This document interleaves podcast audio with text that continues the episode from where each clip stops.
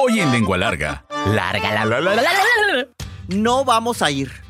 Tengo mucho trabajo, dijo mi papá, y en ese momento el queso dejó de hacer hebra, la tortilla se enfriaron los frijoles palidecieron sobre la mesa del comedor en la cena.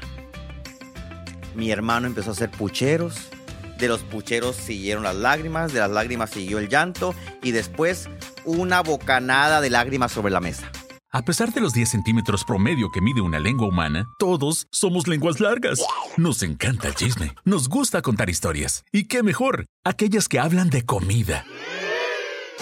Donde la lengua es parte importante de la deglución, masticación y sentido del gusto. Esto es Lengua Larga, el podcast donde el chef Juan Ángel te cuenta historias de cocina, consejos y recetas. ¡Comenzamos! ¿Qué tal, lengua largas? Me da mucho gusto que estén eh, sintonizando, escuchando y pendientes de, los episodios. Generalmente comparto los episodios a través de mis redes sociales y me da mucho gusto cuando eh, los comparto y inmediatamente me mandan una foto que dicen, ya lo terminé de escuchar. Eh, Esta es como una gran satisfacción de los lunes, que es cuando se estrenan los capítulos. Y quiero empezar saludando a Angélica Osuna de Hermosillo. Me encantan cómo platicas tus relatos. Gracias, Angélica. Eh, a Angélica, Angélica Ramírez de Aribechi. Aribechi es un pueblo que está en el extremo, en un extremo de la ruta del río en Sonora, México. Y dice, de la iglesia de las, hamburguesas, de las hamburguesas, tuve algo muy parecido, una experiencia muy parecida, ¿sí? En mi trabajo, cuando nos regalan pierna en diciembre. Qué bueno que no nos dijiste dónde trabajas. De muy mala calidad. Y se molestan porque nos quejamos. Y dicen que porque es regalado tiene que ser lo que sea. Y yo pienso igual que usted, no porque sea regalado voy a aceptar una bolsa de caca. Muy bien, Angélica, lo dijo Angélica, ¿eh? Lo de la bolsa de caca también. Eh, Sergio Durazo, dice, Sergio Durazo de Granados, and- anduvimos por toda la sierra eh, en el podcast, eh, en, la última, en el último episodio. Hola, cuando escuché esto, se me enchinó la piel. Hola, Juanito Ángel, me dijo Sergio Durazo. Y yo dije, ese Sergio Durazo es pariente de una de las señoras del episodio de la iglesia de las hamburguesas. Porque, eso no lo conté en el episodio anterior, pero Marusi y Toñita, que eran las dos eh, mujeres este, que me metieron a la iglesia de las hamburguesas, escúchenlo, me decían así, Juanito Ángel. Entonces dije, este muchacho o conoce la historia o conoce a las personas, y sí, es sobrino de Marusi. Y dice, este, "M- moría porque hicieras este episodio, cómo lo he disfrutado. Eh, Marusi nos puede contar una y otra vez todo lo que sucedió en la iglesia y siempre terminará contando, yo no me acordaba de eso, que la lechuga, la, el pan, la carne y los jitomates siempre alcanzaban perfecto. Ni una más, ni una menos. Y lo demás ya son cebollazos que los voy a omitir. Muchas gracias, eh, Sergio Durazo. Postdata, los provencios somos tus fans. Saludos a Granado, a los provencios, a los durazos. Zulema Peralta, hice el pastel de atún del capítulo los azu- azulejos amarillo. ¡Qué bárbaro! Ya voy en la segunda vuelta de lengua larga. Muchas gracias. Mm, Muchas gracias. Ni yo los he escuchado dos veces. Muchas gracias. O sea que le estoy escuchando por segunda vez. Gracias, Zulema Peralta.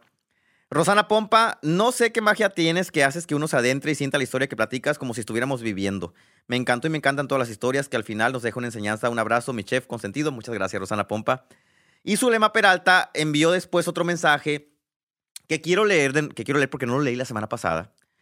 Y dice, soy lengua larga, no hay nada como escuchar tus podcasts mientras cocino y limpio. Me reí mucho con el de la bajada del ángel. Gracias doblemente a Zulema, a Zulema Peralta y ahora sí iniciamos. ¡A picar cebolla! Lengua larga, la, la, la, la. No vamos a ir. Tengo mucho trabajo, dijo mi papá sobre la mesa de- del comedor. Estábamos cenando. Eran ya las 8 de la noche. Yo me acuerdo que en ese momento, así como caricatura de Disney, vi que el queso dejó de hacer hebras, las tortillas se enfriaron, los frijoles palidecieron y cuando volteé a ver a mi hermano, estaba haciendo pucheros. Mm. Mi, herma- mi- mi- mi hermano tiene uno, dos, tres, cuatro años menos que yo. Eh, y, me acuerdo, mi hermano tenía un parche, no usaba un parche así como pirata, porque estaba, bueno, sigue visco, ¿no? Porque dice que es su sexapil, por eso lo digo con tanta ligereza, eh, y, estaba más visco. Entonces le pusieron un parche en el ojo que tenía bien para que forzara el otro y lo enderezara. Entonces estaba con su parche empapado de lágrimas, comiéndose su plato de frijoles pálidos con el queso tristemente duro que dejó a Cerebras después de aquella revelación de mi papá. No vamos a ir tengo mucho trabajo. Y en ese momento salió mi mamá al quite. Ya saben que las mamás, pero viejo, si ya les habías dicho que los ibas a llevar, ¿por qué no los vas a llevar? ¿Qué está pasando? Yo tenía nueve años y, y son de esos momentos en los que uno a su corta edad pierde la fe en la humanidad. Y dices, no, si me lo prometió mi papá, porque había sacado buenas calificaciones y porque me porté bien y porque estábamos esperando con ansia este momento, y un día antes, noche anterior al viaje, lo cancela. Mi hermano ya estaba hecho un mar de lágrimas, ya se había levantado, se había sentado, mi mamá le dicho, siéntate, comiente el plato, no me voy a, mejor me voy a acostar a dormir. Era un caos. Yo me acuerdo que en el fondo de la televisión, e, e, en el fondo del audio de esa escena, estaba la televisión encendida y estaba Mariela del Barrio si ustedes no son de la generación de Mariela del Barrio, seguramente han visto un meme. Si no han visto el meme, búsquenla Mariela del Barrio con, con Talía. Y éramos súper fan en la casa, pues, ¿no? Eh, nos sentamos a comer frijoles con queso y tortillas, acompañados de Mariela del Barrio, y eh, riéndonos con, con todas las cosas que pasaban en la telenovela. Y en ese momento, ¿sí? Cuando estaba todo el caos, me apuré a comerme el plato de frijoles, me fui a lavar los dientes, y entré al cuarto y en cuanto entré al cuarto, eh, solté la bocanada de lágrimas. O sea, yo me contuve en la mesa y dije, no, no, no, no, no. O sea, no voy a hacer escándalo aquí. Ya hizo escándalo mi papá. Y no sé para qué me contuve. Pues podía haber llorado ahí, ¿no? Y a lo mejor eh, se hacía más, más grande el pancho y se resolvía más rápido la cosa. La cuestión fue que cuando entré al cuarto y empecé a llorar, mi hermano estaba sentado eh, en... Dije cama ahorita, no sé si dije cama. Dije cama. Bueno, si dije cama, corrijo, no era cama, era catre. Estaba sentado en un extremo del catre y mi hermano estaba todavía pujando. De esos, que ya se te acaba la lágrima, se te secan los ojos, ya no tienes ni, ni, ni, sonido que hacer para emitir el llanto. Y así estaba mi, hermano. Y, y me dice, pero será porque tuve un diablito en el kinder. Pues yo solté me solté llorando con más ganas, pues, ¿no? Eh, no, no culpándolo de, sino que mi hermano se estaba culpando porque se había tenido el diablito en el kinder. Él sí tuvo diablitos en el kinder. Yo una que otra tortuga nada más, este, por llegar tarde. Eh, y dice mi hermano, ¿será porque tuve un diablito en el kinder que mi papá canceló el viaje? Y le dije, no, no, no, no. Eh. O sea, no fue por eso. Eh, papá ni se ha de acordar. Le dije, a lo mejor es porque tiene mucho trabajo, este, a lo mejor no hay dinero para llevarnos a donde prometió. Y resulta que nos acostamos a dormir. Yo me acuerdo que me dormí sentado mientras Noé se cabeceaba hasta que él se quedó dormido en su catre y yo me fui a mi catre. Eh, después de despertar sentado así cabeceándome, me fui a mi catre y me acosté. En la noche tuve pesadillas, soñé que me jalaban los pies y en la mañana mi papá toca la puerta y grita, levántense, nos va a dejar el camión. Obviamente en la noche, quién sabe qué sucedió en el cuarto de mis papás, ¿no? Y, fueron muy discretos, porque mis papás son de los que hablan, no dormidos, hablan durante la noche. O sea, mm, voy a revelar un secreto íntimo de mis papás. Nuestro cuarto está separado por un pasillo, que es el pasillo de entrada en la casa, en el pueblo, en la capital del mundo. Y enseguida ese pasillo, que debe ser como de dos metros y medio, está el cuarto de mis papás. Entonces en la noche silencio sepulcral en un pueblo donde se escuchan los grillos, los mayates esos que, que, vuelan y chillan y, las luciérnagas, pues le dicen las luciérnagas. Y se escuchan mis papás. Nunca sabíamos qué decían, ¿no? Pero yo siempre imaginé que ellos arreglaban el mundo eh, a escondidas de nosotros o planeaban lo que iban a hacer y estoy seguro que así sea. Y les voy a preguntar, nunca les he preguntado. Pero esa noche no escuchamos nada. Es decir, que a golpes o a silencio arreglaron el asunto. Despierte, nos va a dejar el camión, dijo mi papá. Yo abrí los ojos eh, y estaba mi papá ya enfrente de nosotros. Juan Ángel, levántate, cámbiate, nos va a sentar, nos va a dejar el camión. Y Noé eh, gritaba, me acuerdo, de un lado a otro, sí vamos a ir, sí vamos a ir, sí vamos a ir. Yo, incrédulo todavía, me vestí lentamente, fui al baño, me cepillé los dientes y, y, y, mi mamá, me acuerdo que nos volteó a ver así sonriéndonos, así de triunfamos. Con la sonrisa, de, la yo siempre he dicho que esa sonrisa de triunfamos es la del Grinch, ¿no? A mí solo está el Grinch, así que se eleva hasta las orejas y de triunfamos, ¿no? Y, me, y pues obviamente fue después de una, espero, larga plática con mi papá. A los minutos, pues ya estábamos ya juareados, ¿no? Nótese que nos pusimos el traje de baño abajo. Nos cambiamos y mamá dijo, llévense el traje de baño puesto abajo de los pantalones, ya para que nomás cuando lleguen se lo quiten. Nos fuimos al camión y escuché a, al chofer decirle a mi papá, sí, Nachito, los bajo enfrente, no se preocupen.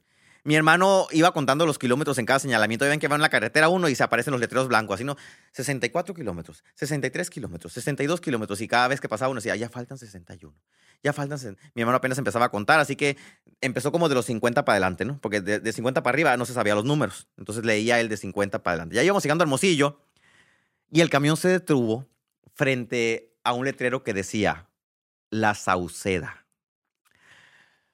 La Sauceda es, fue un ícono muy grande, no de Hermosillo, del, del estado. El parque acuático más grande que ha habido, porque no hay otro, en Sonora. ¿sí? Hagan de cuenta que es como eh, el Reino Aventura sonorense era, o Disney sonorense. Un parque acuático que tenía olas artificiales, o sea, hace, hace tenía nueve años, era como en el 91 1991 un parque acuático en el desierto sonorense con olas artificiales. Cascadas, campo de, campito de golf, restaurante, museo interactivo, tipo el, el, Papalote Museo del Niño de la Ciudad de México, pero en versión sonorense. Y no quiero decir región 4 porque no. Era región Museo Papalote. Así. Y, me acuerdo que llegamos, yo, mi hermano, en cuanto se bajó del camión, se empezó a quitar los pantalones. Dijo, no, no, no, no te quito los pantalones, espérate. Hicimos fila, no sabíamos por dónde entrar porque eh, se aplicaban los autos sardina ahí, ¿no? Como en la Ciudad de México, así de todos los que puedan entrar por 50 pesos. No me acuerdo cuánto costaba, pero iba a los bochos. Me acuerdo que había un montón de bochitos, casi con 40 personas adentro del bocho. Y nosotros, ¿por dónde entran los bochos? ¿Por dónde entramos nosotros? Nosotros entramos caminando. Mi papá pagó, era, era una cuota simbólica lo que pagaban, y creo que eran 40 pesos lo que pagaban por entrar por persona. Incluía todo excepto los alimentos y el museo eh, interactivo se pagaba aparte, si mal no recuerdo. Pasamos horas dentro del agua hasta que los dedos se nos pusieron como de viejitos, así decimos, ¿no? Así los dedos arrugaditos. Y, y después de toda la parafernalia, dijo mi papá, ya tienen hambre. El ya tienen hambre en una ciudad, para nosotros era el anuncio de una nueva experiencia, ¿sí? Porque obviamente no se iba a poner a cocinar. Número uno. Número dos, no llevamos lunch. Entonces era el número tres. Nos iba a comprar algo. Y era algo que jamás habíamos probado, quizá. Y fuimos a un estancito así. Había como, como en Disney, pues, ¿no? Que hay así su changarrito de pretzel, su changarrito, esto, había su changarrito de hamburguesas. Perdón. Y hice tres hamburguesas con papas. Yo le dije a mi papá, a mí que me podrán poner eh, más papas. Tres hamburguesas, una con doble papas. Para mi sorpresa, las papas eran papas sabritas. Y, y, a mí, ahorita, si me ponen papas sabritas en una hamburguesa, casi casi digo, no, pero, pero, ¿qué, gente tan floja, pues, ¿no? ¿Por qué no las picaron? ¿Por qué no, la, no las frieron? Bueno, si fueran artesanales, pues, así, pues, está bien. Pero papas sabritas de bolsa amarilla, ahorita dirían, pues no, está bien hecho. En aquel momento sentí el mayor de los lujos. O sea, estoy, estoy en el mejor de los restaurantes porque me están poniendo papas sabritas con la hamburguesa. O sea, no son papas así en tiras como las que cortamos en el pueblo y poníamos a remojar en agua con sal para que quedaran crujientes. Yo me acuerdo que mordí esa hamburguesa y, y, y no estaba buena. Ahorita que ya lo analizo, no estaba buena. O sea, era una hamburguesa de carne congelada, mal sazonada, que si sazonas bien una carne congelada, aguanta. Pero era toda la experiencia. Ahí es cuando uno dice, a veces vale más la atención, el servicio, eh, la limpieza del lugar, el acomodo de las sillas, la forma en que te sirven, la cantidad, que el sabor. Si todo lo anterior está bien y el sabor está mal, les aseguro que regresan al lugar. Se los aseguro. Era tan grande la hamburguesa. Era un. En mi casa, yo les había contado en capítulos anteriores que mi mamá cuando hacía hamburguesas hacía el pan. Era un pan tamaño bimbollo bimbo chiquito, pues, ¿no? De esos de la bolsita cuadradita. O Wonder en su lugar de origen, país, etcétera. Y, y, y, este era un pan de panadería, sí. Casi, casi era como, como un cocol. Para los. Eh, referencia veracruzana, ¿no? Los cocoles creo que son veracruzanos. O era como un pan de muerto, tamaño pan de muerto, si la hamburguesa. Yo me la comí toda, a mis nueve años. Pero mi hermano no se la acabó y le daba vergüenza, así como, ay, mm, es que me decía, no le quiero decir a papá que no me la voy a acabar porque me va a regañar. Pues dile, no animo que te la comas. Aparte, mi hermano tenía seis, cinco años con una hamburguesa tamaño pan de muerto. Pues no. Entonces, mi papá le dijo, te vas a arrepentir de haber dejado la comida. Luego vas a desear ese trozo de hamburguesa. A revolver los frijolitos. Lengua larga, la, la, la, la. Ya de vuelta en la capital del mundo, que por cierto el camión Edua- eh, eh, era Eduardo, no me acuerdo el chofer, nos recogió afuera, así en el letrero donde dice La Sauceda. Googleen para que, eh, eh, La Sauceda, para que quienes no la conocen vean la ubicación y se adentren más en la historia. Un letrero de contorno verde, así que, que le saca la vuelta a las letras, que casi tiene la forma de las letras, y el logotipo de La Sauceda, que, que, es así colorido. Ahí se paró el camión, puso las intermitentes porque no es parada y ahí nos subió de regreso para ir a la capital del mundo y ya a la casa, pues ahí donde vivíamos, San Pedro la Cueva. Y en el camino, me acuerdo que íbamos, mi papá iba atrás y en los dos asientos de adelante íbamos nosotros. Y me dice Noé, mi hermano, tengo hambre. Y así, Noé, le dije, ¿te acuerdas lo que nos dijo papá? Que te ibas a arrepentir, ibas a desear el trozo de la hamburguesa. Es que tengo mucha hambre. Cinco años, imagínense, ¿no? En nuestra familia tenemos una bonita tradición y costumbre que lloramos cuando tenemos hambre. Saludos a mi prima la Lupita, Lupita Silva eh, eh, Vázquez, que yo me acuerdo que se sentaba en la mesa a llorar cuando llegaba a la escuela y la comida no estaba lista. Pues así mi hermano también se soltó llorando. Y mi papá, de la mochila que traía con las toallas mojadas, porque tenías que llevar tus toallas para después secarte cuando ibas al parque este acuático, sacó el pedazo de hamburguesa, que era casi la mitad. Cuando la sacó, se la dio a mi hermano, todavía había papas. Así en el aluminio había papas troceadas, así. Me acuerdo que mi hermano agarró el pan, lo abrió, le echó las papas en medio, la partió así con la mano y me dio la mitad. Si la primera hamburguesa, con la anotación de que estaba mala, había sido buena, esa hamburguesa, catalogada actualmente como sobra de alimentos, puedo decir que fue el doble de satisfactoria la experiencia de la hamburguesa fría mal hecha dentro del camión de regreso al pueblo por la noche.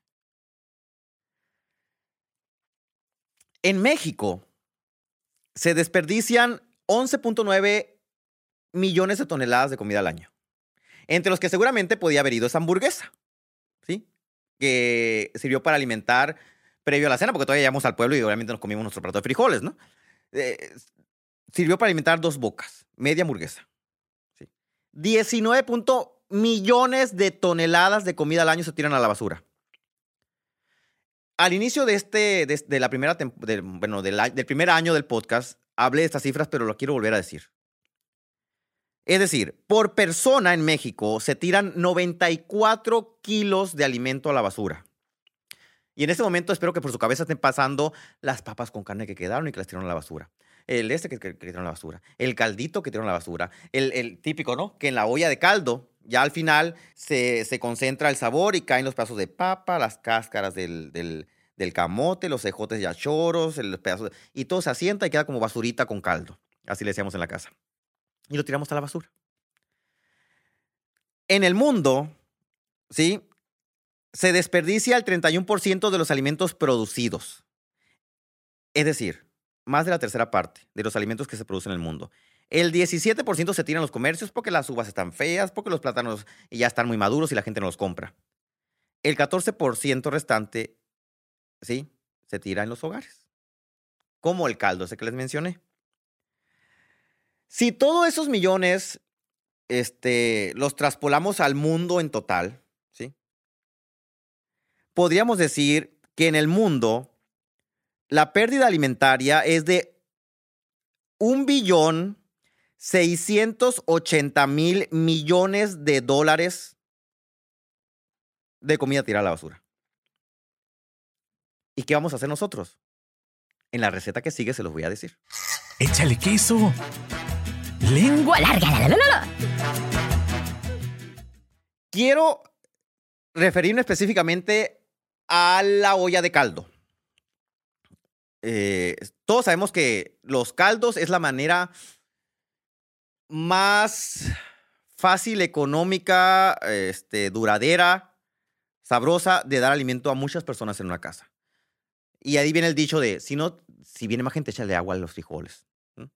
Si viene más gente, échale más agua al caldo. Y al día siguiente uno le echa más agua al caldo para que se haga más caldoso, hierva y agarre sabor. ¿sí? Entonces, en muchas de las casas mexicanas y quizás otros países te hacen sopas que terminan quedándose porque quedan así el, resto de la papita, como les decía ahorita, los cejotes, la zanahoria despedazada, ya triturada de tanto hervor, los pedazos de carne triturados, ya. ¿Qué vamos a hacer con eso? Eh, yo los invito a hacer una práctica que, es muy sabrosa y, van a, cuando, cuando, cuando la hagan por primera vez, van a decir, voy a hacer caldo, nomás para que queden sobras para hacer la receta. En Sonora tenemos un caldo que se llama puchero, ¿sí? Eh, o cocido, que lleva chambarete de res o carne de res o costilla de res, carne con costilla, Lleva calabaza, elote, este, cebolla, chile verde, ajo, este, papa, camote, eh, le pueden echar chayote, ejotes, repollo, las verduras que quieran, Y obviamente después del hervor, esto se despedaza todo, pues, ¿no? La verdura se, se deshace de tanta cocción. Vamos a suponer que en su casa tiene una olla que dicen, ay, no, ya nadie se lo va a comer. Van a tomar un colador. Van a colar el caldo. Y en el colador van a quedar todos los pedazos de, verdura. Quitan la cabeza de ajo, si es que hay una cabeza de ajo ahí. O la cebolla también la pueden quitar si quieren. El chile verde también lo pueden quitar si quieren.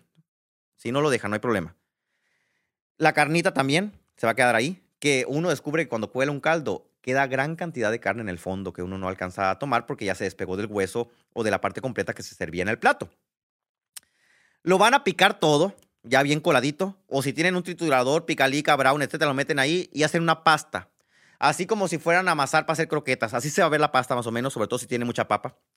La van a poner en tortillas de maíz, la van a enrollar y la van a guisar como flautas. Encima le ponen una lechuga, repollo o lo que tengan, si no tienen no le pongan nada. Y el caldito ese que quedó en el fondo del tazón, abajo del colador, lo van a hervir y con ese van a bañar las flautas.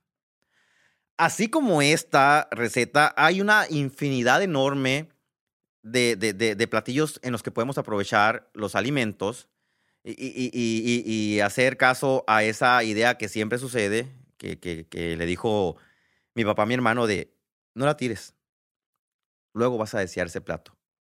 Y si no eres tú, hay alguien en el mundo que ya lo está deseando. Hasta la próxima. ¿Ya te aceptaste como lengua larga? ¿No? Entonces espera el siguiente episodio. Sí, bienvenido al club. Sigue al chef Juan Ángel en Facebook, Instagram, YouTube, Twitter, OnlyFans. Uy, no, eso no. Busca recetas, cocina con él e interactúa. Búscalo en todas las plataformas como Chef Juan Ángel. Afila la lengua larga para el siguiente episodio. ¡Adiós!